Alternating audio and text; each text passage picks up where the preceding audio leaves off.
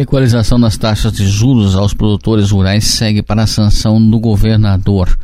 A Assembleia Legislativa do Paraná aprovou durante a sessão remota extraordinária desta segunda-feira, dia 19, a redação final do projeto de lei do Poder Executivo que amplia as opções da abertura de linhas de crédito para produtores rurais no Estado.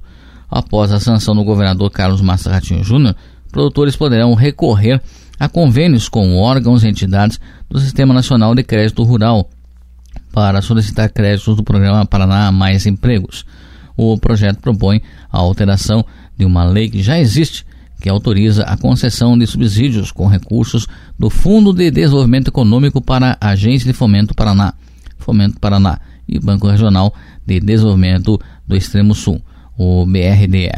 Com a mudança, o governo pode cobrir a diferença nas taxas de juros praticadas no mercado financeiro, como subsídio aos agricultores. O presidente da Assembleia, deputado Ademar Traiano, falou do trâmite do projeto que depende apenas de sanção governamental. Projeto interessante para a pequena propriedade do interior do Paraná e, portanto, a redação final é apenas uma votação simbólica porque já passou pelo crivo é, de apreciação de todos os senhores deputados. De acordo com a justificativa do projeto, o objetivo do Poder Executivo é auxiliar os empreendedores rurais a encontrar linhas de crédito mais acessíveis para retomar o crescimento econômico no Estado.